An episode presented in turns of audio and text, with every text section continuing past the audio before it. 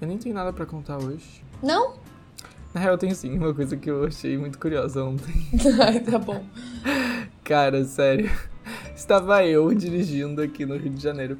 E tem umas coisas que eu nunca vou me acostumar. do Tipo assim, passou um ônibus por mim e no ônibus tava escrito, tipo, ah, sei lá, uh, Grumari, Recreio, Os bairros. Barra. Aham. É, sabe no letreiro que vai passando os lugares que o ônibus passa, Sei, sabe? sei. Aquele ônibus.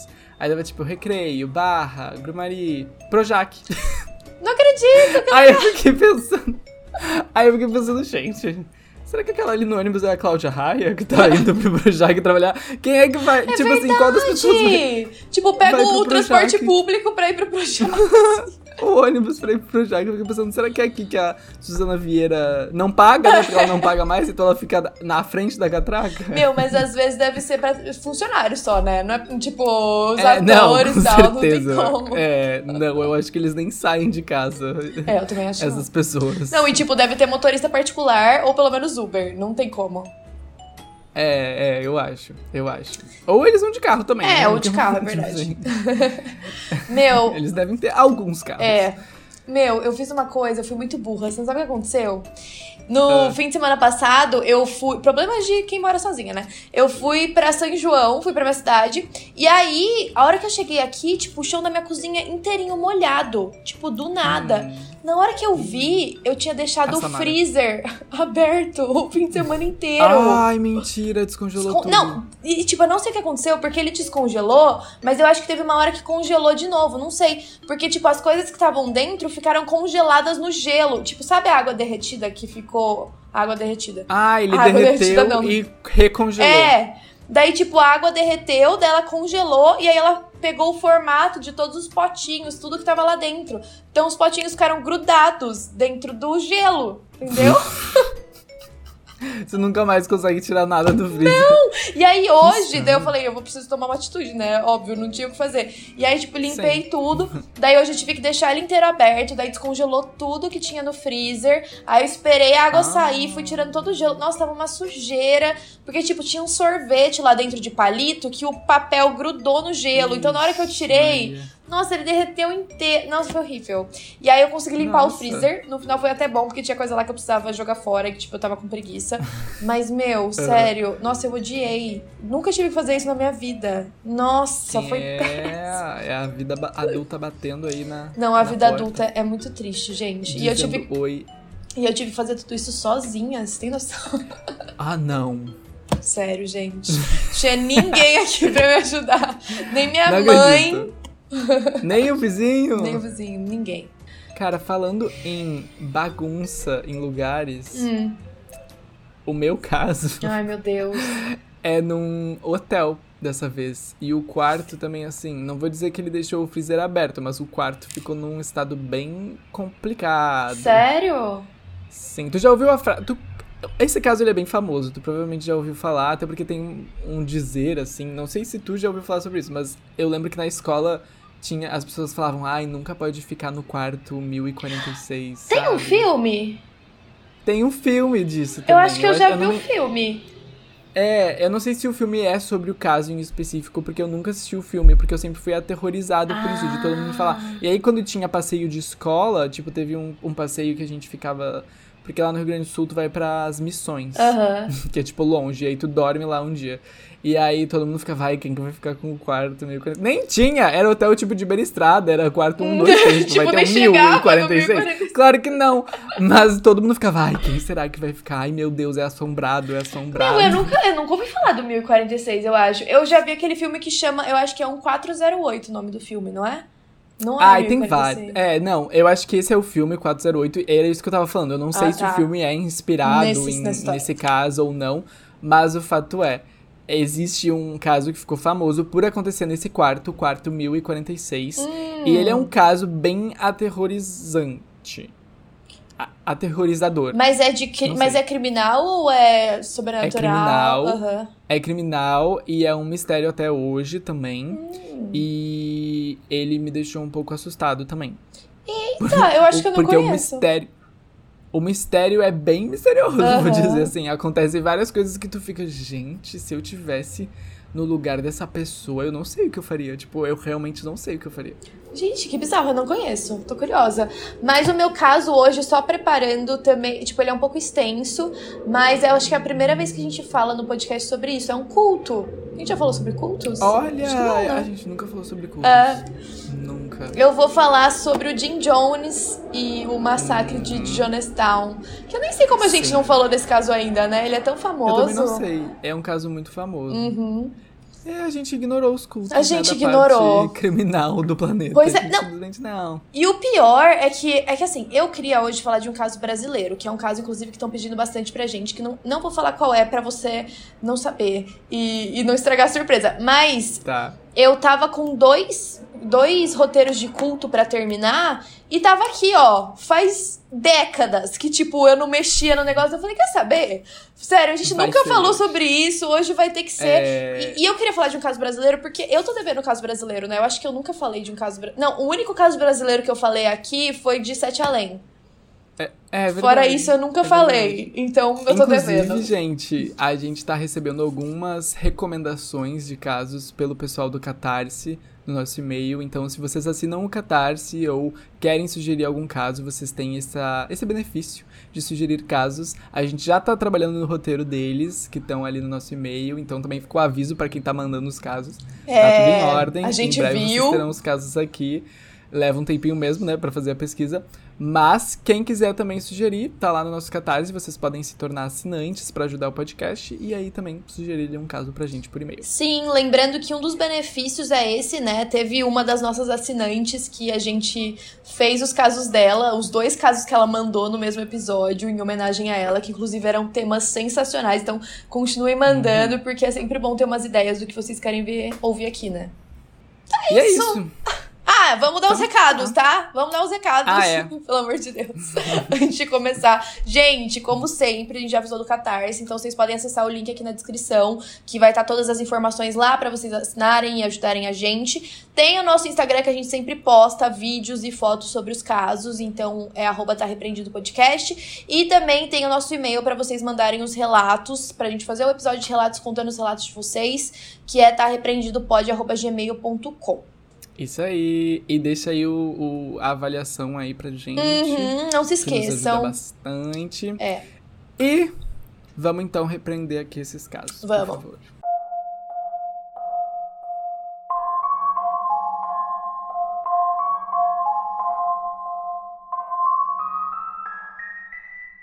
Bom, gente, o meu caso, ele começa... Ele aconteceu, na verdade, em 1935.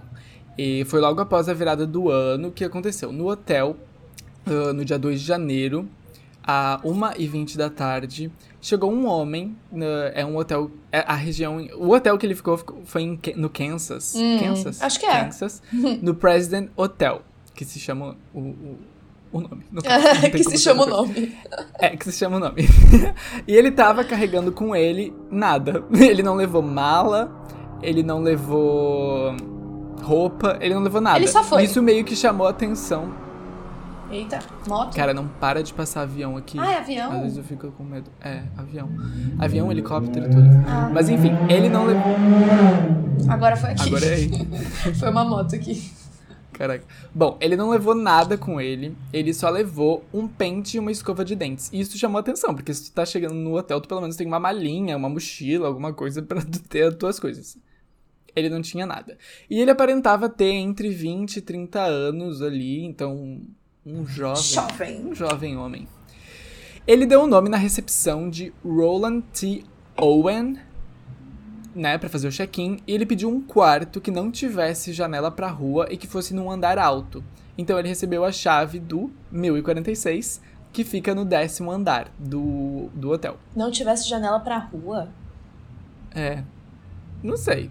Mas já, já- coisas que chamaram a Uhum. atenção, assim. Tipo, quem, quem é que faz esse pedido? Mas às vezes a pessoa Barulho, quer... talvez, né? Barulho, é, vai saber. Bom, no dia 13 de janeiro, a camareira, que se chama Mary Soltic, se encaminhou para limpar o quarto do Owen ali por volta do meio-dia. Todos os quartos do hotel ficavam meio que vazios nesse horário, porque as pessoas saíam para passear, para fazer as coisas que elas tinham que fazer, né? Meio-dia, tu Uhum. normalmente não fica no hotel, tu só vai no hotel para dormir. Mas, quando ela chegou no quarto 1046, ela notou que a porta estava trancada por dentro. Então ela deduziu que Tinha ele estava lá dentro. dentro. Quando ela bateu na porta, ahn, ele pediu pra ela voltar mais tarde e tal, mas aí ela meio que falou que ia ser uma limpeza rápida, ela conseguiu entrar. O quarto tava completamente escuro. Só as cortinas fechadas, não tinha luz do dia. Só tinha um abajur, aquele abajur de, de mesa, sabe? Bem fraquinho, pequenininho. Luz escura, iluminava assim. um pouco. Isso.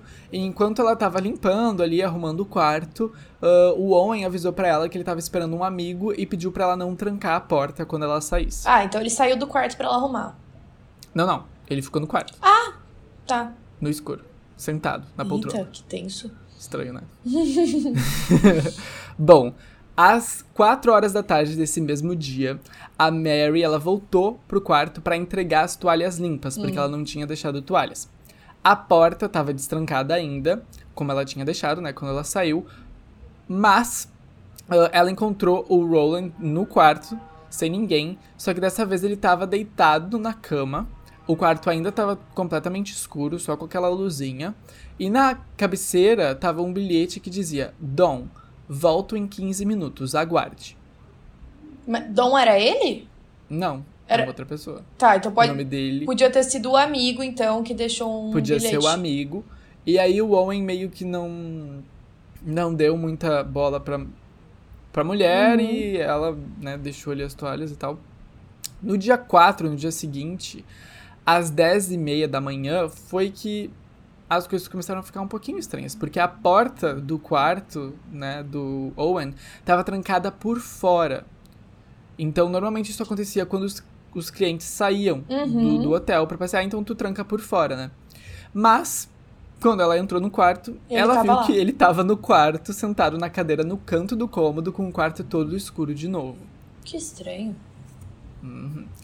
Minutos depois dela entrar, o telefone tocou, ele começou a falar no telefone e ela conseguiu ouvir algumas partes da conversa. E era ele falando que ele não, não tava com fome, que ele tava satisfeito, que ele não queria comer. E ele insistia muito isso: eu não quero comer, eu não quero comer, por favor, eu tô bem, eu não quero comer.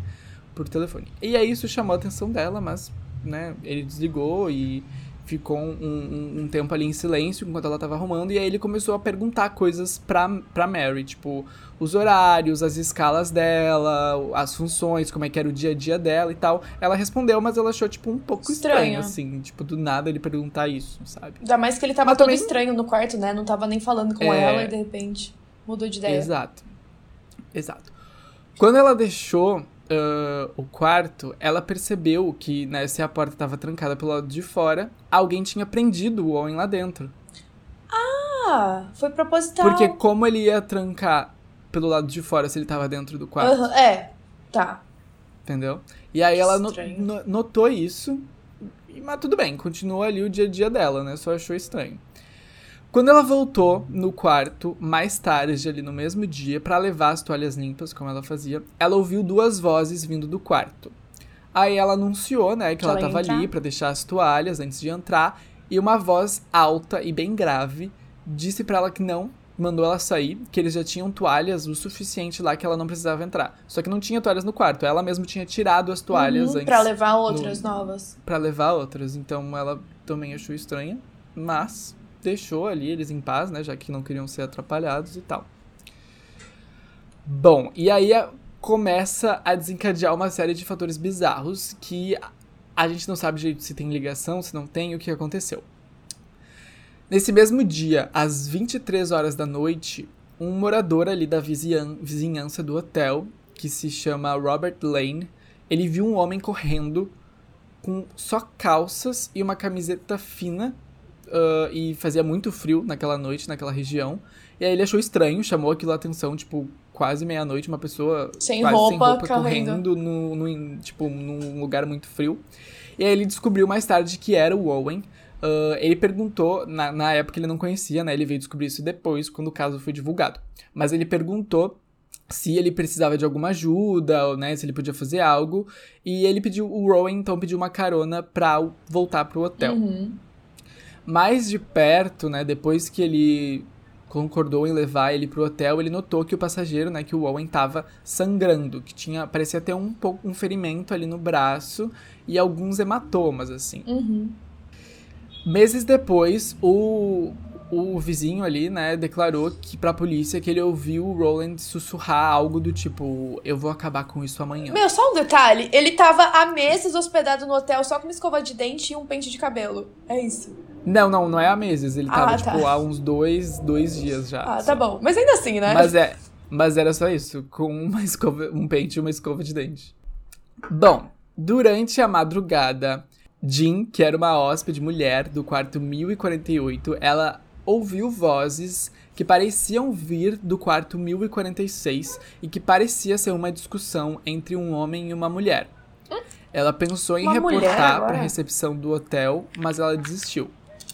Nessa mesma noite, às duas da manhã, uma prostituta procurava por um cliente no, no quarto 1026. Ah, o, o termo prostituta veio do da pessoa que fica no, no elevador, sabe? Como é que se chama? Pro- pessoa Ah, que fica apertando os botões? É, Eu não tem sei um o nome, nome. né? Mas eu não lembro. Uhum. Mas enfim, ele deduziu que era uma prostituta, mas de fato ele não tinha como saber. Ele só deduziu que era uma prostituta. Até porque aquele hotel ele já era conhecido por isso Hum. também. Porque era um hotel me- meio que de empresários que viajavam muito. Então, Sei. normalmente eles recebiam ah, prostitutas. E ela tava procurando o quarto 1026. O que depois né, a polícia pôde. Pensou que ela poderia ter se confundido pelo 1046. Ah, tá. Mas depois a gente vai entender por que também com mais calma. O lance da briga de casal que a mulher, né, que a Jean ouviu, ela também poderia ter errado porque tava rolando uma festa no andar próximo. naquele Ah, mesmo andar, sim. mas num, num quarto próximo. Ela pode então, ter ouvido e podia achado ser que, que ela lá. confundiu. É, podia ser também. Bom, no dia 5 de janeiro, às 8h30 da manhã, a recepção do hotel percebeu que o telefone do quarto 1046 estava fora do gancho desde o início da noite. E que ninguém tinha usado o telefone, então era muito estranho. Uhum. Imaginando que, né, foi um descuido, ele pode ter voltado de uma festa e tal e ter batido no, no telefone. Deixado. O mensageiro do hotel foi até o quarto para informar ele que estava fora do gancho. Ah, quando ele estava chegando, né? Quando ele chegou, na verdade, ele viu que o quarto estava trancado e que parecia não ter ninguém. Então ele bateu na porta só para se certificar e aí veio uma voz bem baixinha dizendo: "Pode entrar, acende a luz". Então, parecia que ele já tava esperando outra pessoa. Pois é, estranho. Ele supôs que o Owen tava bêbado e ele não entrou, ele só gritou assim: "Ah, arruma o telefone que tá fora do gancho". Ah, tá bom. Da porta mesmo, ele não chegou a abrir a porta. E voltou para pro trabalho dele. Eu não entraria também, não. É, nem eu. Uma hora e meia depois, a operadora de telefone do hotel reparou que estava fora do gancho, novo. ligou de novo para a recepção e dessa vez foi outro mensageiro, não era o mesmo. E ele já entrou direto com a chave mestra. Ele Ah. abriu a porta já direto, ele não bateu. E aí ele viu que o Owen estava deitado na cama, completamente nu. Ele deduziu que ele estava bêbado. Todo mundo deduziu que ele estava bêbado, né? Tá bêbado. Ah, mas é o que ele mais tá faz sentido, né? Pelo amor de Deus, eu não penso outra É, coisa. Realmente, realmente. Eles já deviam também estar acostumados É. com isso, né? Se tu trabalha no hotel. E aí ele só colocou o telefone no gancho e ele. Foi aí que ele notou que em volta do Owen, no lençol, tinha umas marcas escuras, assim, como se tivesse derramado alguma coisa, algum líquido. Sangue. Quando ele saiu, ah, ele relatou isso pro gerente dele. Mas e o Owen tava, tipo, apagado, assim. Ele nem falou nada. Tava dormindo, nem falou nada. Meu, que medo! E aí o cara entra no quarto assim com você dormindo sem nem bater. Gente, agora começa a suspeitar de quando eu tô em hotéis. Credo. Exato. E outra coisa que eu pensei também, esse hotel, tipo, é possível a pessoa ser trancada dentro do quarto, né? tipo, mas será que é chave? Chave mesmo, né? Então, não é aqueles cartõezinhos de hotel. Você Não, isso foi em 1970, Ah, é verdade, amiga, nem 1970. tinha cartãozinho. Não existia Eu essa acho que era aquele tecnologia. negócio de girar mesmo. É, não tinha essa tecnologia ainda não. É. Bom, nesse mesmo dia, entre as 10 e 10 e meia da manhã, eles notaram que de novo o telefone estava fora do gancho, mesmo depois do cara ir lá consertar. Meu, que estranho. Ele tava dormindo lá. Quem que tava fazendo isso? Então, muito estranho. E aí foi o primeiro mensageiro, aquele lá da primeira vez, foi mandado novamente. E aí ele também já entrou direto no quarto. E Que aí foi loucura! até bom ele ter entrado direto no quarto, porque ele viu uma cena horrível. Tinha sangue nas paredes, no chão, no- tinha sangue até no teto, em cima da cama. Mudou completamente. Tinha sangue no banheiro, tinha sangue por tudo. Por tudo. o cômodo ele parecia literalmente que alguém tinha usado ali pra fazer um abate de algum animal, sabe? Tinha, Que tipo assim, sangue em todo, todo o quarto. Ah, perto da porta tava o Owen pelado, de joelhos, com a mão assim na cabeça. Mas ele tava vivo. Então, ele tava vivo. Ah, tá. Ele tinha uma corda amarrada no pescoço e ao redor dos pulsos. Que horror! E ele tava sozinho? Tava, tava sozinho. Ele também tinha sido esfaqueado em vários lugares, tipo no pulmão, tinha perfurado o pulmão. E ele tinha vários cortes no peito também, hum, sob o coração e perto do coração. Gente, do nada! Do nada. Bom, o mensageiro ficou aterrorizado, ele saiu direto de lá pra chamar a polícia. A polícia chegou um pouco depois, não demorou muito. E eles chegaram a pegar o, o Owen com vida, né? Ele tava ainda com, Hum. Nos bom. últimos momentos de vida dele, na verdade.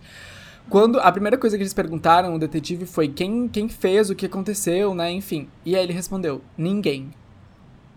Como assim ninguém?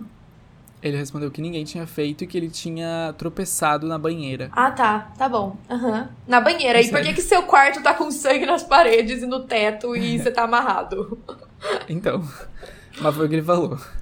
Aí o Owen perde- meio que tava perdendo a consciência, então isso é, é meio dúbio, porque ele já não tava meio que respondendo por si, ele tava nem perdendo tá a pensando, consciência, às vezes ele voltava, às vezes, sabe? Então Uhum. a gente não sabe se ele realmente falou de propósito ou se foi algo É, que ele passou nem na tava sabendo, tava- talvez, né, o que tava acontecendo.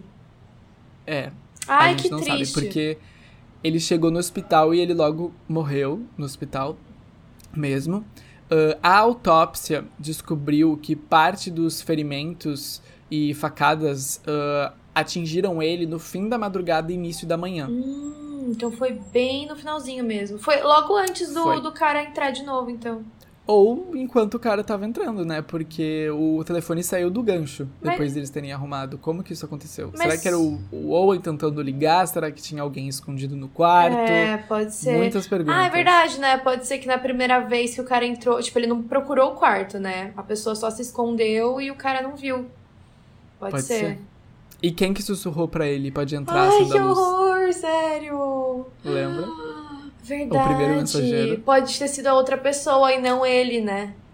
Pode ter sido a outra pessoa querendo mais uma vítima. Sim. Ou pode ter sido ele que tava esperando alguém. E aí essa É. pessoa chegou depois e fez isso. Tal- ou talvez pode até ser, até ser uma outra pessoa que tava fazendo aquilo e teve, tipo, um comparsa que foi ajudar e. Pode ser também. Ai, credo. Que loucura, né? E aí? E aí? E- Bom, o hotel ele não tinha controle de quem entrava e saía. Naquela Ah. época não se tinha esse costume. que ótimo. Então não tinha como fornecer informações pra polícia, só tinha como fornecer de quem se hospedou no Uhum. hotel, mas não de fato quem entrou e fez o quê. Teve uma investigação no quarto, né, obviamente, o quarto 1046, mas era bem isso que a gente tá chegando à conclusão agora, que meio que nada faz sentido, que tem tipo muitas Tipo, a conclusão é que não tem conclusão. Exatamente. A arma do crime nunca foi localizada, então eles nunca conseguiram de fato determinar o que, que causou os Uhum. ferimentos. Não tinha nenhuma roupa no quarto dele, não tinha nenhum produto de higiene, não tinha nada no quarto dele. Não tinha pegadas, mas tinha impressões digitais no telefone. Só que naquela época não tinha ainda. Tinha teste? Exatamente. Ah. Já, já, eu acho que até já tinha, mas era algo muito no início, assim, Uhum. e eles não conseguiram identificar de quem era. Mas, de alguma forma, eles identificaram que parecia ser marcas digitais femininas. Eita, que estranho. Então, eu também achei estranho isso. Era o que, o que tava falando nas fontes, mas eu, fiquei, eu, eu não tenho conhecimento sobre isso pra dizer como- se eles conseguem dizer pela digital se é feminino ou masculino. né? É, É, e também se for pensar assim, tipo, sei lá, a voz que falou não era feminina. Então, tipo, pra ter ido uma mulher lá, é, é muito estranho, né? Aí, é, é. eu não vou falar que, Mas- tipo, mulheres não cometeriam um crime desses, mas eu acho que, tipo, não é a primeira coisa que você pensa, né? Que foi uma mulher que fez aquilo. Exato, exato. Mas também teve, durante a madrugada, o cara do elevador que falou, né, que uma mulher tava procurando o quarto Hum. Verdade. 1026. Então, que poderia, poderia ter ser rolado uma 46. confusão. Então a gente não sabe. As únicas coisas que foram retiradas de fato da cena do crime foram um frasco de ácido ah, sulfúrico diluído, um copo quebrado, um grampo de cabelo, um cigarro queimado. Um grampo de cabelo também indica que pode ter sido uma mulher, né? É, também. E um cigarro Bom, também pode ser de, uma outra pessoa, né? Se ele não tava é. com nada. Ou poderia ser dele também, é. né? Não sei. Bom, logo depois ficou um pouco mais estranho ainda o caso, porque Ai, eles descobriram que o Roland T. Owen, né, a vítima, não existia. Ah, ele, ele um tinha usado falso. um nome falso na, na recepção do hotel. À medida que o caso ia ganhando notoriedade, que a imprensa ia falando sobre ele, ia saindo nos noticiários, né? A polícia também fazia perguntas pro público, então precisava que o caso fosse um, divulgado, uhum. várias pessoas foram ver o corpo, né? Tentaram uh, identificar, ninguém identificou, mas alguns donos de bares, restaurantes e até de outros hotéis afirmaram ter visto ele, mas com outro nome. Então ele sempre meio que usava um nome diferente. Hum, que estranho. Inclusive pro homem que ele deu carona, ele também tinha usado um nome diferente. Ou, ou ele tava fugindo de alguma coisa, ou sei lá, né? Devia ter alguma coisa, algum, algum comprometimento, sei lá.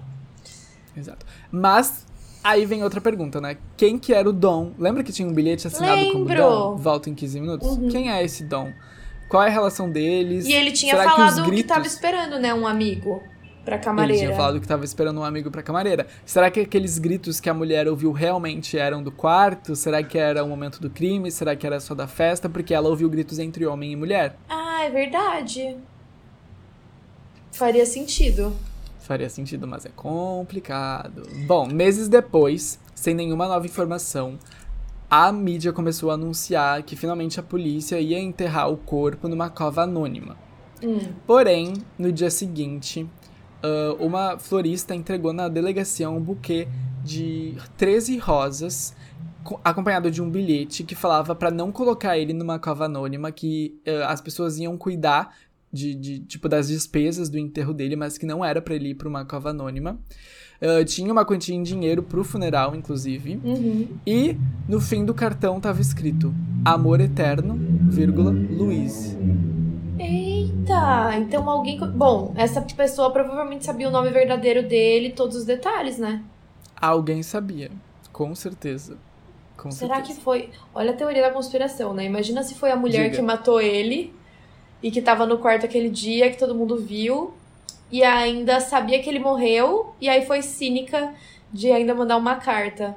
Pode ser. Pode ser. Ou, ou não. Po poderia ser um crime passional, né? Que a pessoa poderia. ali matou e mas ama ainda a outra, né? Tem vários casos assim. E aí, no, nesse relapso de loucura, envia essa carta com dinheiro pra, pra, pro amado, que a pessoa própria matou, e... que eu não sei que amor é esse também, uh, não ser enterrado numa cova anônima. É verdade? Meu, deixa eu só dar um tiquezinho aqui na câmera que vai dar os 29 mil. Ai, tá. pronto, saiu e voltou. Pronto. É, enfim, tá. pode ser isso. Pode ser isso pode também. Ser, né? Bom, enfim, tem mais coisas bizarras, porque agora entra uh, com um outro caso relacionado a ele. Hum. Por quê? Na primavera de 1935, Ruby Ogletree, ela suspeitou que não tinha uma coisa. Não estava certo as cartas que ela estava recebendo uh, do filho dela. Porque ela recebia cartas com erros que o filho não cometia, com algumas gírias que o filho não falava, falando de coisas que o filho normalmente também não falava. Então ela começou a suspeitar que algo tinha acontecido com o filho, com o filho dela, dela, que tinha 17 anos. Mas essa mulher a gente ainda não sabe quem é, né? Tá entrando na história agora. Isso, tá entrando na história agora. Tá. E desculpa, tinha 17 anos quando ele saiu para viajar o mundo, tá? Ah, nossa! Lá em 1935 ainda? É, mas ele tinha saído para viajar ao mundo um ano anterior, então ele devia ter o quê? 18, no ah, máximo tá. 19. Ele entendeu? já tava tipo, viajando há um tempo. Fazia aniversário perto ali do, do, dia que ele saiu. Enfim, já tava viajando há um tempo. Uh, em agosto do mesmo ano, ela recebeu a carta, uma carta de um homem que se chamava Jordan. E na carta dizia que o filho dela, o Ar Artemus, era o nome do filho. Artemus. Meu é, Deus. Que peculiar. Esse é o nome dele. Parece da Grécia, né? Tipo, é, um Artemis, grego. assim. Arte, Artemus, é. Bom, ele dizia que o, que o filho dela tinha salvado a vida dele, desse Jordan, e que ele agora era feliz com uma mulher rica e morava no Cairo. Que estranho. Aham. Uhum. E ele também falava que o Artemis tinha perdido um dedo e por isso ele não conseguia escrever cartas. E aí era outra pessoa que tava escrevendo para ela. Suspeito demais. Como. como assim? É estranho. Quem que né? inventa uma história dessa? Exatamente. Ela também achou muito estranho. Ah, que e aí ela procurou o consulado no Egito, né, que fica lá nos Estados Unidos, pra tentar localizar o filho dela, mas ela nunca conseguiu localizar ele lá no Egito. Bom, em 1976, Eleanor Ogletree, filha da Ruby, ela leu, né, a matéria sobre o assassinato no hotel, que foi publicada na American Weekly, e pela descrição e foto do leito de morte, inclusive do homem, ela reconheceu uma cicatriz na cabeça, que era a mesma cicatriz que o menino tinha quando era criança. Como que ela, mas como que ela viu? Oi? A- Como que ela viu a cicatriz? Pela foto da matéria da revista. Ah, tinha uma foto, tá. Tinha uma foto. E aí também tinha a descrição dele. Então ela achou muito parecido e aí ela viu a foto com a cicatriz e ela falou: Meu Deus, é o meu irmão. Né? O Artemus, no caso. A família enviou uma foto, né, que tinha pra, pra polícia do Kansas. ah, e aí foi confirmado que ele era o filho da Era Ruby. ele! Que ele era o Artemus. E ele não tava no Cairo nada. Não. Mas aí é que tá. O que que aconteceu? A gente ainda não sabe. Nem a família, ninguém sabe o que que aconteceu. Meu Deus! E quem enviou as cartas pra mãe dele? Tipo, era, é, são só mais novas perguntas, não tem nenhuma resposta. A gente tem a identidade dele agora, de fato. Mas o que, que aconteceu, entendeu? Pode ser a pessoa que fez aquilo com ele, né? E tava tentando É. fingir que ele tava bem e viajando ainda. Exato, e ele tava tentando fugir de alguém.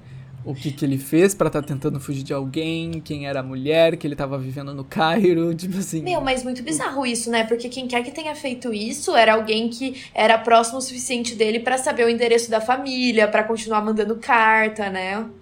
É, mas a carta que ela recebeu foi antes do assassinato. Ah, tá. A primeira carta foi antes. Ah, mas deve ter sido alguém que, tipo, já planeja. Não sei. Não, é, é que não dá pra saber, né? Mas, tipo, eu imagino que talvez seja uma pessoa que já tava planejando que ia acontecer alguma coisa com ele.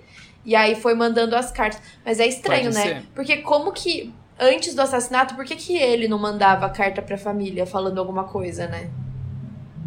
É muito estranho. Muito é muito estranho estranho. E mesmo. esse é o caso, gente. Ninguém sabe a solução, ninguém tem.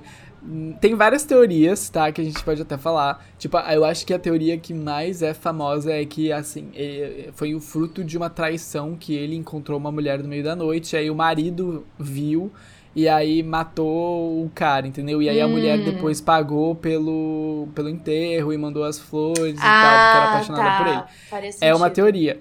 Mas essa teoria também não explica várias coisas, como as cartas, né? Por que, que o cara ia continuar mandando carta, então, Uhum. pra, pra família. Como também ah, o bilhete, né, que tava em cima da, da, da cabeceira ali De da cama que a logo, camareira né? viu. Então, tipo assim, tem várias coisas que não explica. Nossa, não faz sentido nenhum. Não. Ai, que droga! Sério, eu odeio, eu odeio caso sem solução. Meu Deus. Cara, eu Tipo também assim, odeio, mas Eu acho dá que, vontade tipo, de saber, né? dá vontade de saber. Tipo, caso sem solução, eu acho que é interessante quando, tipo, a investigação ainda tá em aberto. E aí pode ser que a gente consiga um dia descobrir. Mas esse caso não, tipo, já faz muito tempo e Não, mas a investigação continuar assim. ainda tá em aberto, tá? Ah, é? A investigação ainda tá.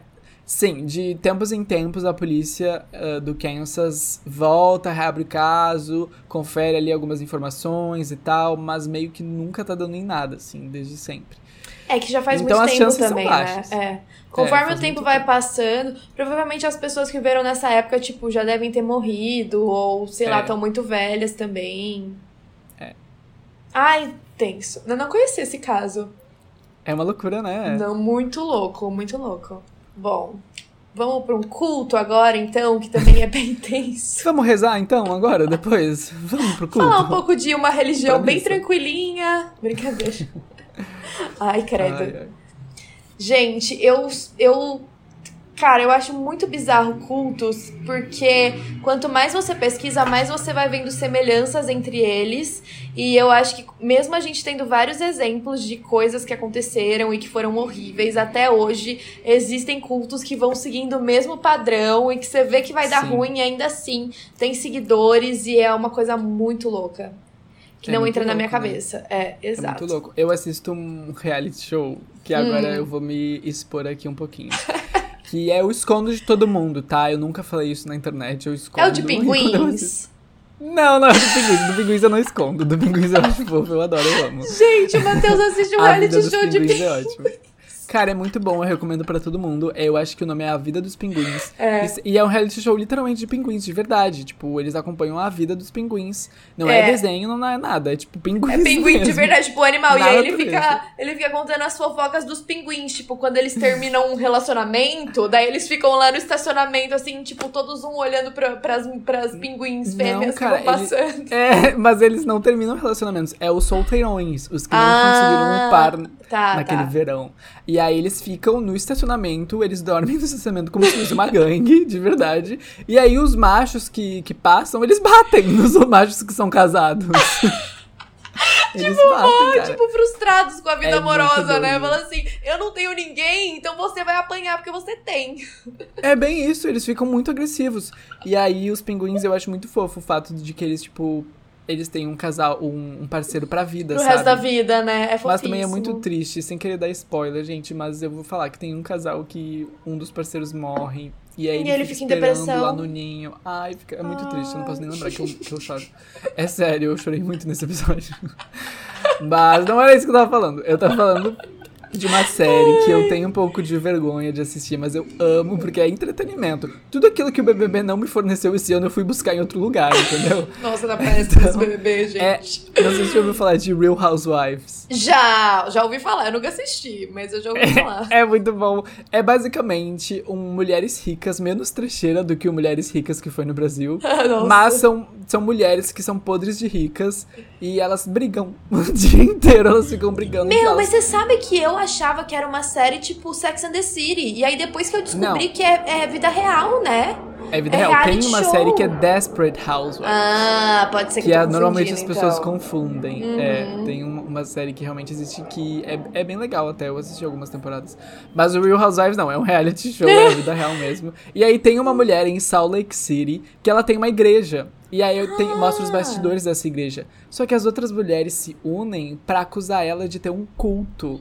Tipo, um culto que as Que pessoas fo- da igreja dela Nossa. consideram ela Deus.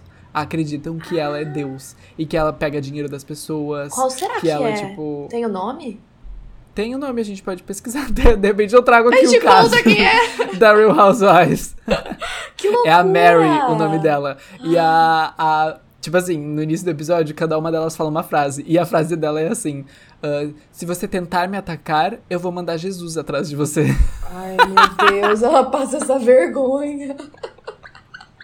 Sério, é, é tipo assim, parece que é outro planeta, mas não, é o nosso planeta mesmo. É o planeta Terra. Gente, que a gente vive. absurdo! Meu, e é muito isso, você entra num buraco negro de cultos, porque eu lembro que eu vi um documentário uma vez de um culto que uma mulher falava, porque assim, normalmente ela pegava pessoas mais gordas, não tipo gordas, mas que obesas mesmo, sabe, que tinham problemas de Uhum. saúde. E aí ela ensinava tipo uma fórmula pra elas emagrecerem, mas era através da religião. Então, tipo, ela falava que Ah. você só vai ter Deus na sua vida se você for magro. Então você tem que pular Nossa. refeições, tipo, você tem que comer tipo o mínimo possível e jejum Cara, intermitente, um negócio assim. É.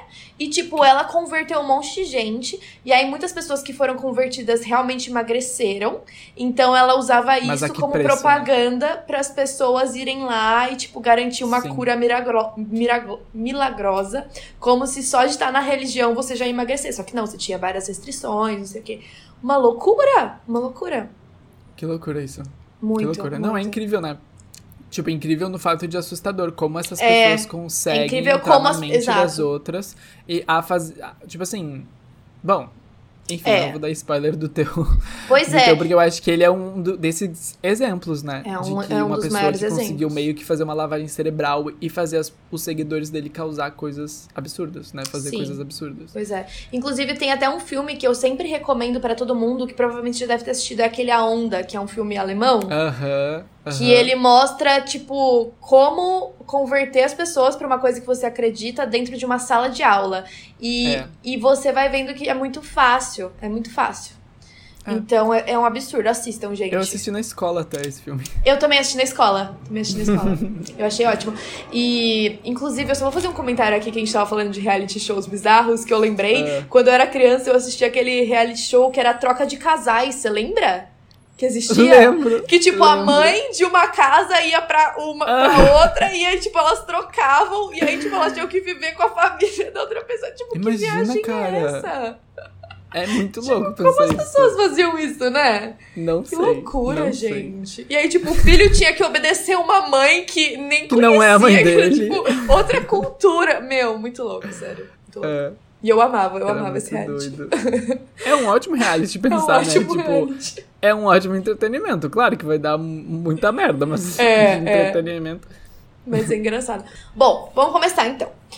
Tudo começou o culto de Jonestown, né? Ah, gente, eu vou alertar, vou deixar um aviso de gatilho aqui, porque tem uns temas meio sensíveis nessa história, então Sim. se vocês não se sentirem confortáveis, eu só já vou deixar um alerta, porque é pesado, pesado. Principalmente o final, né?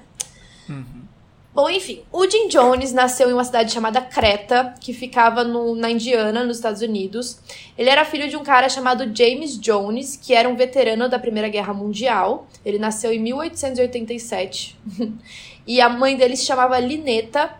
A mãe dele não era. Tipo, ela era meio louca, assim. Não meio louca, vai, mas é que ela tinha várias crenças meio controversas, ela acreditava em todo tipo de coisa, é, ela não tinha uma religião muito definida, ela só acreditava que tinha alguma coisa ali um, no, no céu que controlava tudo, mas ela acreditava que ela tinha dado a luz para um Messias. Então, desde que ele nasceu, ela, ela já colocava meio que isso na cabeça dele, né? Uhum. E aí, desde a infância, ele teve umas inclinações mais místicas. Ele lia bastante sobre obras políticas e sociais conforme ele foi crescendo. E ele também apoiava bastante as ideias do marxismo. Marxismo? Marxismo, né? Marxismo, uhum. É. E ele também começou a ter bastante contato com reivindicações de afro-americanos contra a segregação racial e contra a discriminação racial. Então, conforme ele foi crescendo, ele gostava de visitar várias religiões diferentes e conhecer essas igrejas, o que eles acreditavam. Mas ele começou a perceber que as igrejas normalmente ou eram só para brancos ou eram só para negros. Tipo, não tinha uma igreja que juntava os dois. E isso Sim. incomodou bastante ele. Uhum. Em 1952, ele se tornou estudante de um seminário metodista e ele foi expulso porque ele estava defendendo a integração racial. Então, né, já foi bem. Nessa época a intolerância era muito maior do que a gente ainda tem hoje, Sim, né? segregação e tal. Sim. E aí, quando ele foi expulso, ele trabalhou um tempo junto aos batistas do sétimo dia. E aí, em 1954, ele não estava feliz em nenhuma igreja que ele seguia. Ele sabia que, tipo, ele era bem religioso, que ele queria seguir uma igreja em específico, mas nenhuma falava exatamente o que ele queria, principalmente essa questão de segregação racial.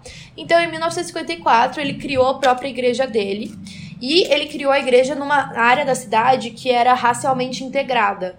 Porque, né, sempre tinha essa divisão de bairros, tipo, bairro branco e tal. Não, essa região da cidade era misturado, então ele achou que era o lugar propício pra tratar a igreja dele.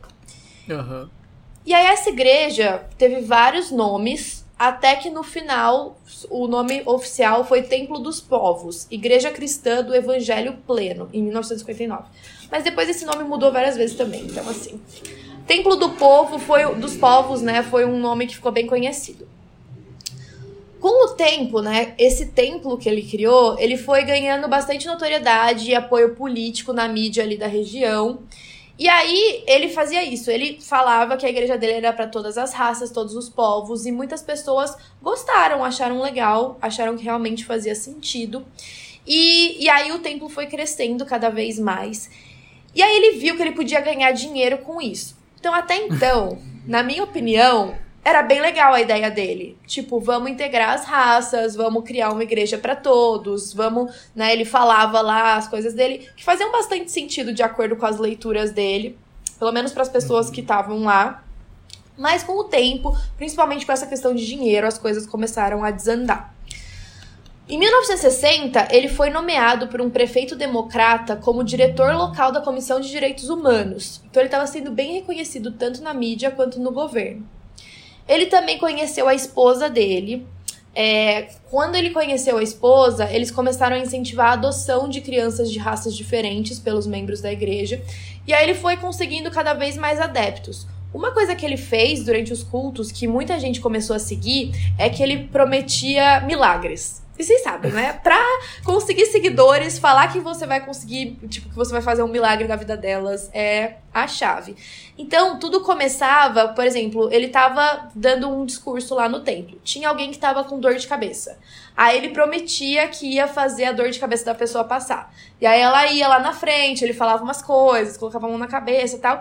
E em alguns casos, a dor de cabeça realmente passava. Uhum. E aí, as pessoas começaram a comentar, tipo, nossa, tava com dor de cabeça, passou, tal, ele fez um milagre. E ia passando pelo boca a boca, e isso ia gerando cada vez mais adeptos, né? Seguidores. né? Uhum. É, cada vez mais pessoas ficavam curiosas e iam ver o que, que ele tava falando. E aí que ele viu que ele conseguia monetizar isso. Tipo, você tá com algum problema? Vem aqui que eu vou curar, mas, tipo, você paga uma quantia em dinheiro. É quase um vender o um pedacinho do céu também, né? É, é. Sim. E o pior de tudo é que aí ele viu que ele podia ganhar mais dinheiro ainda, não com coisas pequenininhas, tipo uma dor de cabeça, mas ele poderia de repente oferecer uma cura pro câncer. Ah, ele fez isso. Porque daí ia ser mais caro, né? Só que como ele fez isso? Ele, ele já tinha alguns membros fiéis, ele contou para esses membros mais fiéis que ele ia fazer isso, e aí as pessoas que não estavam doentes apareciam lá no meio da plateia, fingiam que tinham câncer. Ah, mentira. E aí, quando ele perguntava lá na frente, tipo, tem alguém aqui com algum problema de saúde e tal, a pessoa levantava a mão, Aí tinha uma enfermeira ou enfermeiro que ia até a pessoa. Aí, por exemplo, a pessoa falava, ah, eu tenho um câncer na garganta. Daí, quando a enfermeira chegava perto da pessoa, ela colocava um, um pedaço tipo de fígado, um tipo de carne, alguma coisa assim, dentro da boca da pessoa, sem ela ver. Não sem ela ver, mas tipo, tava tudo combinado sem antes. Sem as outras pessoas. Sem as outras perceberem. E aí, quando ele começava a falar e pedia para ele ir lá na frente, fazer as coisas assim pra, pra né uh, para mostrar que tava curando, a pessoa, obviamente, com aquele negócio na boca, engasgava. E aí, uhum. tipo, saía o fígado da boca dela e ele falava: tá vendo, você tá cuspindo seu câncer, tipo, continua e vai dar tudo certo, Meu você Deus. vai ser curado. E aí todo mundo ficava em choque, porque ninguém viu isso acontecendo. Então, quando a pessoa falava que tava com câncer e começava a cuspir uma carne assim, eu falava, nossa, esse cara realmente Sim, é tá fazendo é um milagre. chocante, com certeza. Uhum. Mas, tipo, era um show, basicamente. Era um show. um show, né? Tipo, um, um, um, teatrinho ali que ele produzia pra fazer as outras pessoas acreditarem Sim. nisso. E, tipo, nossa, que Tipo assim, tu falou antes que, que a ideia inicial dele era boa. E era o que eu tava pensando também, lá no início, né? Quando ele começou a notar as diferenças sociais e tal. Uhum. Mas, tipo, que caráter que, essa, que essa pessoa tem, né? Pra, pra ter coragem de fazer isso. Bom, Sim. se bem que aqui no Brasil a gente também tem vários exemplos tem. de pessoas que fazem tem. isso, né? Pois é. Tipo, ele achou uma forma de ganhar dinheiro enganando as pessoas, ele se aproveitou disso, principalmente vendo que, que tava cada vez ganhando mais seguidores e mais dinheiro. Porque daí sim, sim todo mundo falou: não, eu, eu vou lá porque esse cara é foda. Bom, em 1954, o casal, né, o Jim e a mulher dele, ela se chamava Marceline, eles adotaram também, começaram a própria família, ela chamava Família Arco-Íris. Então eles anotaram uma nativa americana de 11 anos. Hum. E nos anos seguintes, eles adotaram outros três órfãos de guerra coreanos, mais um afro-americano e uma pessoa branca. E aí eles tiveram um filho biológico só, chamado Stephen. Então, assim, essa ideia de, de, de, incentivar os seguidores a adotar crianças assim e tal, eu achei bem legal, beleza. Mas, sabe, a que ponto, né, você segue uma religião dessa com um cara fingindo tudo, enfim. Sim, é que eu acho que ele também usava as coisas boas para mascarar, né? É. Tipo, bom, se bem que naquela época ninguém sabia exatamente ninguém o que estava acontecendo, só realmente quem era muito fiel a ele, né, que ele confiava. Sim, exato. Bom, ele queria praticar o que ele chamava de socialismo apostólico. E aí o templo pregava que aqueles que permanecessem drogados com o ópio da religião deveriam ser levados ao iluminismo. Oi? Não, como assim? Não, drogados, drogados não de droga. Que... Tipo, como se você estivesse ah. cheio do ópio religioso, entendeu? Não Eu fiquei pensando, gente, agora ele vai vender, vai vender droga. droga. O ópio da religião. É o tráfico é o de drogas. Como assim? Ai, sim. Não, sério, foi, foi bizarro. E aí, é, conforme a comunidade ia aumentando, ele precisava de um lugar para todas aquelas pessoas ficarem juntas, até porque tinha muita gente abandonando a vida normal para viver no templo, né? E assim, foi chegando num ponto que ele tava tão consumido assim pelo dinheiro, ele queria tanto dinheiro, que ele começou a criticar as pessoas, por exemplo, que iam no cinema. Tipo, por que, que você tá indo no cinema? Por que, que você não tá usando o dinheiro do ingresso para dar aqui pro ah. templo para ajudar a gente, entendeu? Uhum. E aí ele meio que prendia as pessoas lá dentro, porque ao invés de elas terem tempo para fazer outras coisas, ele ficava arrumando tarefas para ela, pra elas dentro do templo. Por exemplo, você vai limpar tal coisa, você vai arrumar tal coisa, você vai preparar a cerimônia. Então elas ficavam absortas durante o dia dentro do templo e não tinham tempo para mais nada, e todo o dinheiro que elas ganhavam, elas tinham que doar para a igreja. Mas lembrando que ninguém reclamava disso, todo mundo tava achando que tava certo, porque você entra num esquema que, tipo, beleza, o que Sim. ele fala é a lei, né? E às vezes a pessoa até, tipo, ai, ah, olha aqui, ele tá tentando, tipo, fazer pro meu bem, sabe? Pra eu é... pra eu atingir, sei lá. O... Sim. E eu acho que tinha muito medo também, de tipo, se você não fizer, você uhum. vai ser punido, sei lá. O que que vai acontecer, né? Uhum. Bom, no início dos anos 60, ele visitou pela primeira vez a Guiana, que até então era uma colônia britânica. E ele, ele tentou até estabelecer uma missão no tem, do templo aqui no Brasil. Inicialmente ia ah, ser é? em Belo Horizonte, ele veio pro Brasil. Mas, tipo, não tinha muitos recursos na região. E aí eles se mudaram pro Rio de Janeiro. Algumas pessoas só, tá? Não foi todo mundo que veio. Tipo, ele tava hum. meio que peregrinando, tentando pegar mais seguidores. Achar... Ah, tá. Sim. E em, em 1963, eles chegaram a trabalhar com algumas pessoas em favelas do Rio de Janeiro. Aqui. Ah. E aí ele foi também capturando, tipo, elementos de religiões aqui no Brasil. Então ele continuava explorando essas outras hum, religiões. Ele ia aprendendo e... pra colocar é. em prática também no dele. Isso. Mas aí ele ficou se sentindo culpado de deixar os fiéis dele lá da Indiana. E, e ele tava com medo de perder tudo que ele construiu lá, porque como ele tava em outro país, ele ficava com medo de, tipo, os, as pessoas não quererem mais saber dele. Hum. Então, é, inclusive as pessoas ficavam mandando mensagem para ele que o templo lá na Indiana tava começando a entrar em colapso, que ele precisava voltar. Então ele voltou. Ah. Sim. E aí, ele ficava assustando todo mundo com umas perspectivas dele achar que, tipo, ia ter uma guerra nuclear. Então ele ficava falando para as pessoas que elas tinham que se preparar para um evento que ia acontecer. E aí ele dizia é, que ia ter uma guerra nuclear, e aí por isso eles precisavam, tipo, pegar alimentos, se preparar, é, uhum. tá todo mundo junto, e tipo, orar e não sei o quê. E isso continuava só aumentando a seita ele ia conseguindo cada vez mais seguidores. E ele ficava fazendo previsões, sabe? Como se ele fosse um messias mesmo. Tipo, vai acontecer uhum. tal coisa em tal dia. E aí, com o tempo, ele começou a transferir é, a região do templo para uma. Um, tipo, lá pra Califórnia, foi mudando para lá.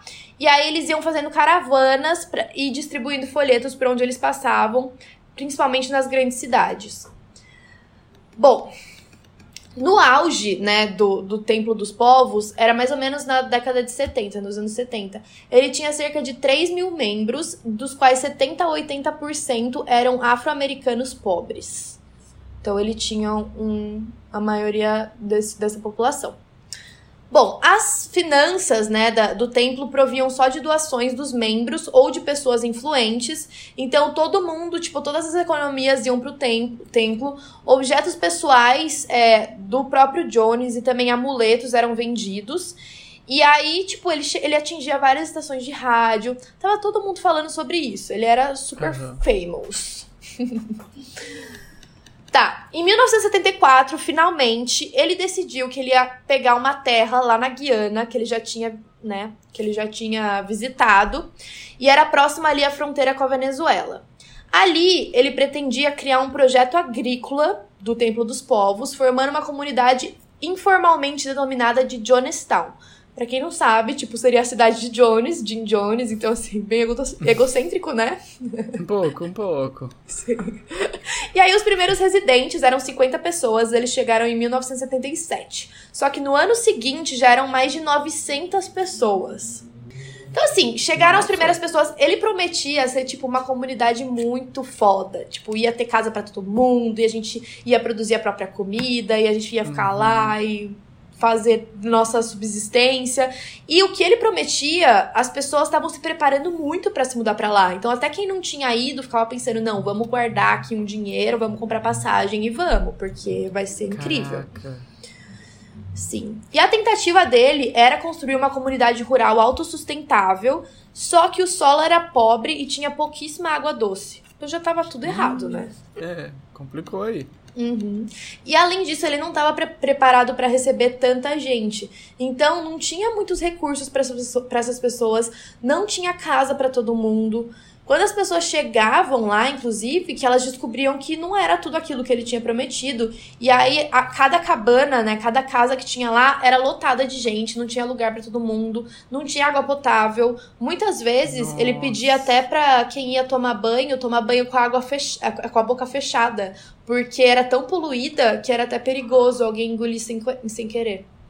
Nossa! E, a, uhum. e as uhum. pessoas não começaram a duvidar dele nesse momento? Ou Tipo, então, eu... encararam. Então, eu acho que. Não, eu não sei, né, dizer. 27 minutos daqui a pouco. Tá. Eu não sei dizer, tipo, o que elas pensavam, mas eu acho que ele sempre acabava prometendo que ia melhorar e que eles iam conseguir mais recursos. E também eu acho que ele levava as pessoas muito com medo, né? De, tá uhum. bom, eu não posso ir embora, tipo, elas vai acontecer alguma coisa. Então, é. também. Não, e elas não tinham dinheiro para voltar, porque todo o dinheiro ah. que elas ah. levavam ficavam para ele e para a comunidade. Então ele falava, tá, se você quiser voltar embora, você tem que pagar com o seu próprio dinheiro. E aí as Caraca. pessoas não tinham. Sim, ele pegava todo o dinheiro delas e, tipo, agora não tem o que fazer. Sim. Mas o que eu li é que algumas poucas pessoas tinham recursos e conseguiram ir embora, mas a grande maioria não. Nossa. Sim. Aí no começo diziam que era um lugar pacífico para viver, mas depois o primeiro-ministro da Guiana afirmou, é, ele disse o seguinte, que o Jones pode ter desejado usar as cooperativas como base para o estabelecimento do socialismo e talvez a ideia dele de, de, de estabelecer uma comuna se misturasse a isso. Então, ele queria, ele queria usar a ideia do socialismo para criar essa comunidade, mas ele não estava fazendo certo, tipo, o lugar não era certo, as pessoas não estavam confiantes. E o Jones mesmo achava que a Guiana era pequena, pobre e independente o suficiente para obter facilmente influência e proteção oficial. Ele achava que a própria Guiana, o governo da Guiana, ia oferecer recursos para ele com o tempo. Porque, como era um país pobre, precisava daquilo, ele achava que eles iam falar: não, a gente vai, vai ajudar vocês aqui. E não foi isso que aconteceu. É, mas não faz sentido também ele ter pensado isso. Não, não faz sentido ele ter pensado isso. Ele não tinha ideia nenhuma do que ele estava fazendo, na minha opinião. E aí, né, o Jones apresentou para o governo os benefícios de permitir que esse projeto agrícola ficasse lá. E uma das principais táticas era falar da vantagem da presença americana perto da disputa da fronteira da Guiana com a, com a Venezuela. Então, hum. a, como o governo temia ah, um ataque da Venezuela, é, uhum. E eles eram americanos que estavam lá, eles acreditavam que talvez os Estados Unidos fosse defender a Guiana por isso. Provavelmente não, né? Se a gente Provavelmente. o governo dos Estados Unidos vai falar, tipo, quem é Jim Jones, pelo amor de é, Deus? É, tipo, pega uma passagem. Muito mais Sim. fácil do que entrar numa guerra. Ai, sério. Bom, o corpo, é, quer dizer, a, o lugar, tipo, o lugar que eles pegavam água potável mais próximo da cidade ficava a 11 quilômetros de distância e a estrada era de terra, cheia de lama. Então, assim, não tinha como. É, vocês imaginam, gente, era o caos, era o caos. A esposa do Jones, né, com o tempo também, o relacionamento dos dois estava meio abalado porque ela tinha um problema nas costas que ela não conseguia ter relações sexuais com ele. Era um problema, tipo, muito forte que ela não. Sei lá, eu acho que ela tinha dificuldade para se mexer um pouco. E aí o Jones foi ficando frustrado e ele queria alguém para satisfazer ele sexualmente. Então um dia tinha uma garota do templo de 19 anos de idade que ele foi conversar com a esposa dele e falou: Olha, como você, né, tem essa, esse problema nas costas, nada mais justo do que eu poder ter relações sexuais com outras pessoas do templo, concorda? Ai, e na Deus. cabeça dela fez sentido. Ela falou: Claro, concordo, tá certo. E aí isso deu brecha para que ele tivesse relações sexuais com menores de idade, inclusive. E. Ah. É. E aí ele tinha, além dele morar na casa, a casa dele era melhor, né, da comunidade, óbvio. Mas além dele morar com a esposa, tinha as amantes que ficavam juntas na casa. Ah, isso é tão típico e a mulher de quem aceitava. tem um culto, né, tipo... É, é muito bizarro, parece que, tipo, a pessoa só cria um culto para isso, né? Pra é... ter várias amantes. Todos, todos fazem isso todos, praticamente. Todos, todos. Loucura. Pois é. O Jones, conforme ele via que as pessoas estavam descontentes, ele não permitia que ninguém deixasse o culto sem a, a permissão prévia e expressa dele. Inclusive, todas as cartas pra, que saíam do culto e que chegavam eram monitoradas e lidas por, pelos agentes deles. Então, se alguém estivesse falando qualquer coisa mal de Jonestown na carta, ele pedia pra pessoa jogar fora essa carta e escrever outra, que ia ser lida Nossa. por ele, e aí ele ia verificar se eles poderiam mandar para fora. Inclusive, em 1977, muitos membros do templo começaram a se mudar para Jonestown porque estava tendo pressão de investigação da polícia de São Francisco em cima do culto. Então eles já estavam suspeitando que alguma coisa estava errada e aí eles precisavam uhum. fugir para não ser presos nos Estados Unidos e se mudavam ah, para Guiana. Ah, então por isso que eles foram para lá. Sim, pois é. Ah, aí com o tempo também, né, as pessoas trabalhavam forçosamente. Tipo, elas trabalhavam o dia inteiro, elas só tinham uma pausa pro almoço. Era, eles trabalhavam seis dias por semana, aproximadamente das seis e meia da manhã às seis da tarde. E aí, a partir de 1978, a saúde do Jones começou a ficar muito ruim. Ele começou a usar muitas drogas, ele sempre fumava o tempo inteiro. E aí que ele começou a usar os óculos escuros. Porque se vocês uhum. pesquisarem fotos dele, vocês vão ver que ele, está, que ele tá sempre com olhos escuros com olhos escuros, com óculos escuros. e, e, a, e aí a desculpa dele para usar os óculos é que ele tava tão cheio de luz e, tipo, poder ah, divino que as pessoas não podiam olhar diretamente nos olhos dele, senão, ah, tipo. Eles não iam conseguir enxergar nada, sabe? Ia ofuscar a visão da pessoa. Então ele usava o óculos para proteger, tipo o ciclope, sabe? É ciclope? Ah, não, gente, não é possível. ele meteu o S. Ele, ele meteu essa, ele meteu essa. Gente. Pois é. E, tipo, é óbvio que alguns membros do, do templo deviam desconfiar que ele tava usando drogas, mas ninguém falava nada. tipo, era normal, era um negócio uhum. aceito. E aí diziam que o templo submetia gradualmente os seguidores a técnicas de controle mental e de modificação de comportamento para as pessoas serem exatamente o que eles queriam que elas fossem. E aí ele costumava ler. Ah, quase todos os dias tinha culto, todo mundo tinha que estar presente no pavilhão do culto. E aí ele lia notícias, comentários, principalmente da rádio de Moscou e da rádio de Havana. E ele era conhecido por ficar do lado dos soviéticos sobre os chineses durante a divisão sino-soviética. Então ele tinha bastante coisa relacionada com o socialismo. Tá. Eu acho que eu vou pular pra parte porque eu não quero que fique tão extenso assim. Tipo, tem muitos e muitos detalhes do que acontecia lá. Mas é até. Tipo, é muita questão política, sabe? Do que ele Sim, acreditava. É Sim. Bom, como eu falei para vocês, é óbvio que a comunidade não era autossuficiente, tudo aquilo deu errado, ele tinha que importar trigo, qualquer coisa. É, a, as pessoas que trabalhavam, que estavam lá dentro do culto, começaram a produzir brinquedos de madeira e coisas assim para vender ali na capital da Guiana para ver se ganhava um pouco de dinheiro. E isso ajudou, eles conseguiram trazer um pouco de dinheiro para lá, mas ainda assim não era suficiente e continuavam aumentando cada vez mais a pressão dos Estados Unidos. A Guiana também não estava feliz com o que estava acontecendo.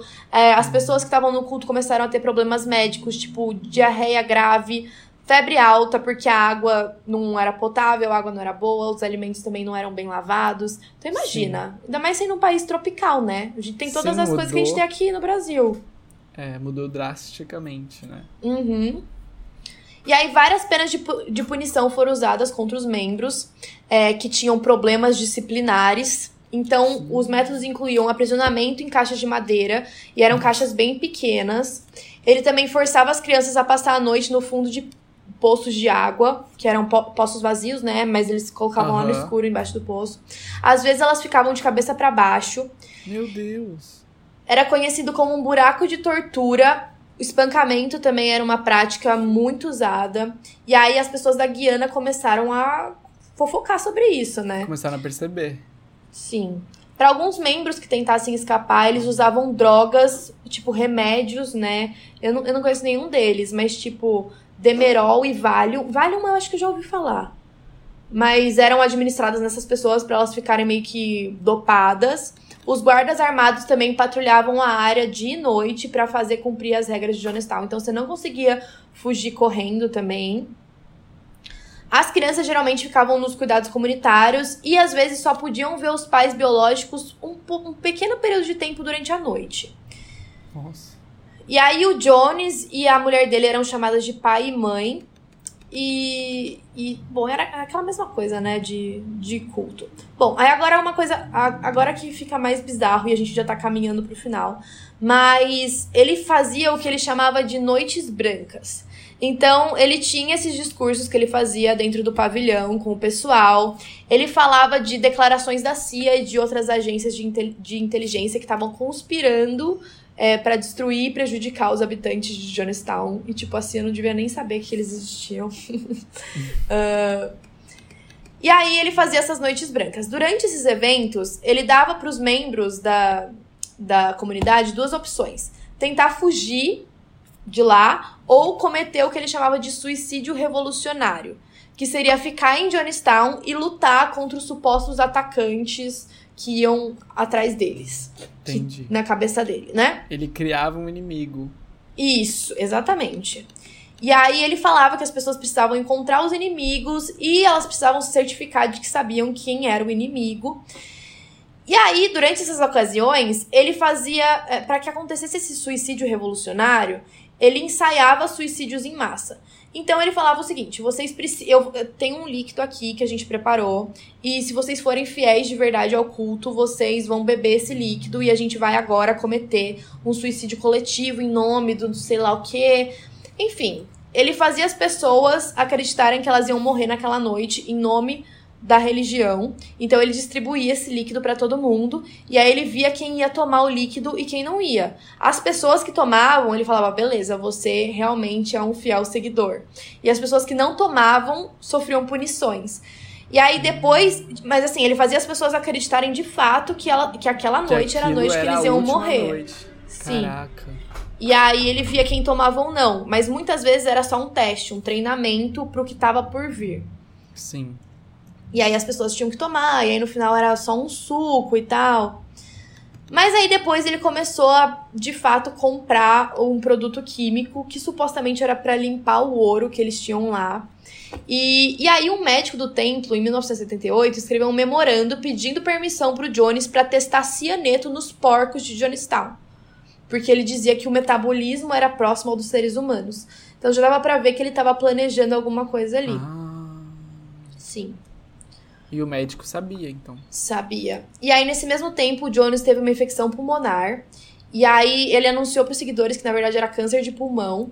Que era para tentar fortalecer a comunidade, para ganhar um pouco de simpatia. Mas, na verdade, ele estava abusando de vários remédios estimulantes. Estava injetando coisa no sangue. Ele tava muito louco das drogas.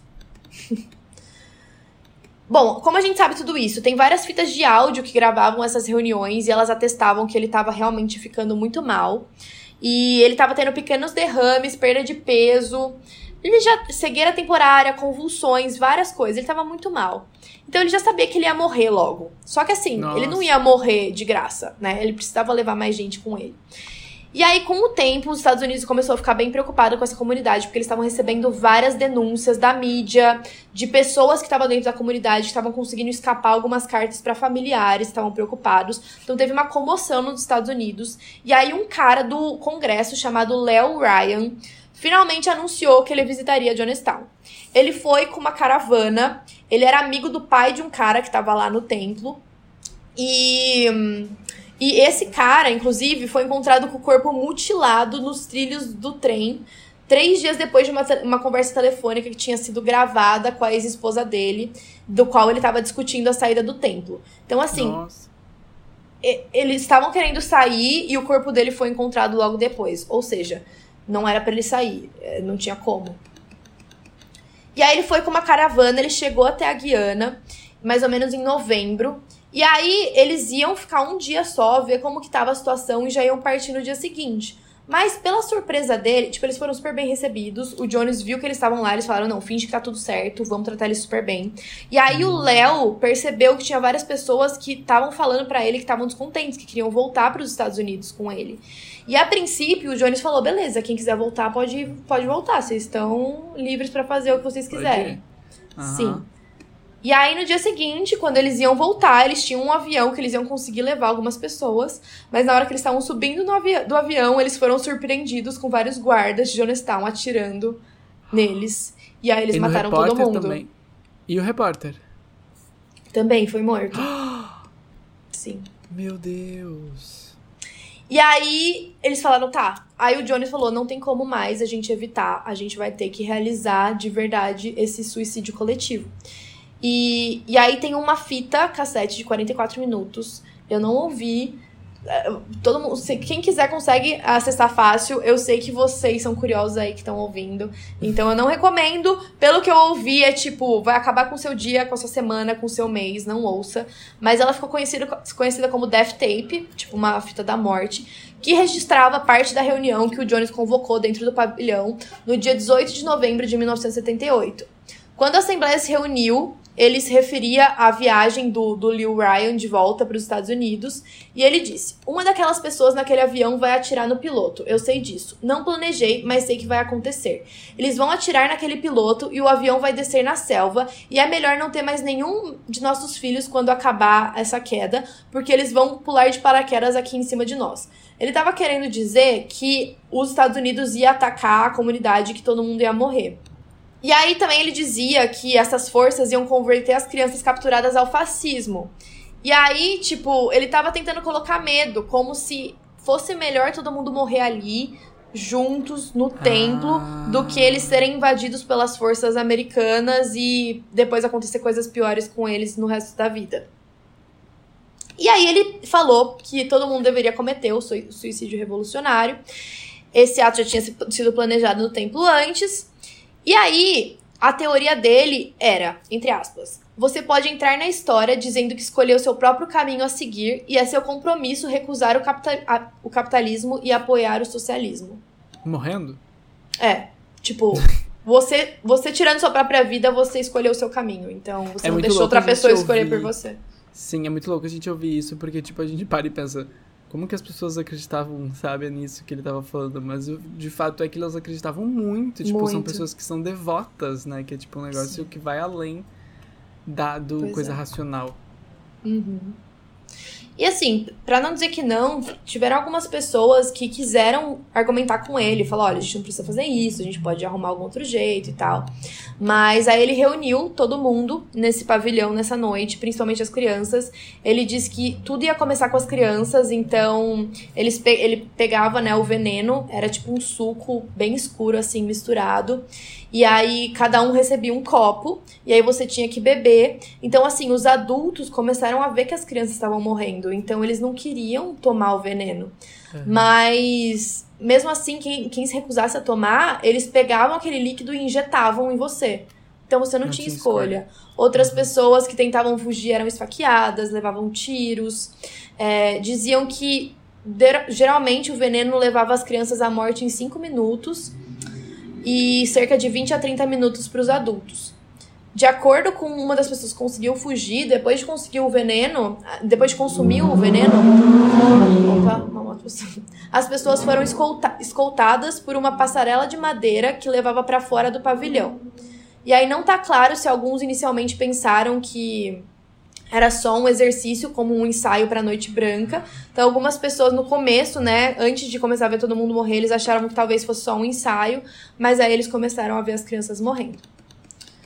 E aí o Jones disse o seguinte: morra com um grau de dignidade, entregue sua vida com, com dignidade, não deite com lágrimas e agonia. Ele também disse: Eu te digo, não importa quantos gritos você ouça, não importa quantos gritos angustiados, a morte é um milhão de vezes preferível a mais dez dias dessa vida. Se você soubesse o que está na sua frente, se você soubesse o que está à sua frente, você ficaria feliz em passar essa noite. Tipo, em passar pro, pra outra pro vida. Outra... Né? É, Nossa. pro outro lado, sei lá. É. Bom, enfim. Essa cena foi terrível, foi tudo gravado. Uh, depois, bom, todo mundo morreu, praticamente. Algumas pessoas conseguiram fugir, mas foram muitos poucos. O Jones foi encontrado morto também. Ele estava deitado do lado da cadeira dele no pavilhão, entre dois outros, outros corpos. A cabeça dele estava deitada em um travesseiro. A morte foi causada por um ferimento de bala na têmpora esquerda. Então, provavelmente ele se matou com um tiro. Bom, foram 918 pessoas mortas, incluindo o próprio Jones. Eles foram recolhidos pelos militares dos Estados Unidos, que estavam na Guiana, e depois foi, foram transportadas uh, para os Estados Unidos de volta, né? Para depois serem cremados, alguns foram enterrados. E, bom, enfim, foi um absurdo, todo mundo ficou muito chocado, tipo, foi notícia em todos os lugares. A foto desse dia é muito chocante. Sim. Você vê todos os corpos deitados ali em volta uh, da região, né? Por toda parte, assim, é um absurdo. Eu nunca vi nada parecido. Caraca, que horror. E aí o evento foi super coberto pela mídia, as fotografias foram para capas de jornal e tal. E aí ele foi chamado como culto da morte pelas revistas Time e Newsweek. Hoje, uh, o complexo de Jonestown tá deserto. Ele foi primeiro cuidado pelo governo da Guiana depois das mortes. O governo depois permitiu a recuperação do lugar e aí é usado como tipo um refúgio para refugiados mesmo do Laos, principalmente no, no, no início dos anos 80. É, os prédios e o terreno foram saqueados por pessoas locais, mas não foram tomados por causa da associação né, com o assassinato em massa, então ninguém queria morar lá. Ficar lá. Uhum. Os edifícios foram destruídos, principalmente por um incêndio no começo da década de 80. E aí as ruínas foram deixadas em, em, decomp em decomposição. Hoje, tipo, tá cheio de mato, cresceu a vegetação toda ali em cima. E aí o filho do Jim Jones, que era um dos filhos adotivos, né, descobriu, quando ele foi para lá, ele descobriu alguns restos enferrujados de um tambor de óleo que estava perto da antiga entrada do pavilhão. E aí ele reconheceu o tambor, que era originalmente adaptado para o uso durante as refeições, é, como o tambor usado para mistura de bebidas durante os exercícios da Noite Branca. Então era o tambor onde estava o veneno. E era ele foi usado para segurar a mistura de bebida de veneno e ponche com sabor de uva durante os, durante os eventos do dia 18 de novembro de 1978.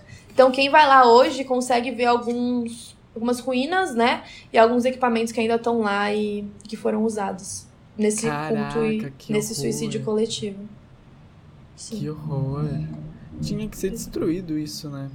Tinha. Terrível, Porque gente. E a... Vai que surge mais uma pessoa assim e, sei lá, vira devota dele, sabe? Tipo, tem muita gente Uhum. louca por aí. se a gente pensar, tinha muitas pessoas que, tá, beleza, elas queriam cometer suicídio, mas muitas delas não queriam. Foram elas queriam- É, é elas foram mortas. To- É. Na verdade, todas foram mortas, né? Mesmo quem tomou voluntariamente. Mas quem não queria foi obrigado de qualquer jeito. Foi tipo, ou você toma ou você escolha. toma. Se você não tomar, você vai levar um tiro e vai morrer de qualquer jeito. É. Bom, infelizmente o Jim Jones nunca vai ser punido, punido porque ele morreu. Eu não, não sei se algumas outras pessoas envolvidas com o culto de repente foram presas, né? Eu não tenho informação disso, mas eu posso pesquisar e a gente comenta no próximo episódio sobre Uhum. isso, porque agora eu fiquei até curiosa de saber. Sim. É que também não tem muitas pessoas. Tipo, as pessoas mais relacionadas com esse culto estavam lá e também morreram Uhum. no dia. Mas de repente alguém que ficou nos Estados Unidos, né? Não sei. Complicado. Bom, gente, é isso. Uhum. Obrigado quem ouviu até aqui e até o próximo É. domingo. Até o próximo domingo. Gente, um beijo.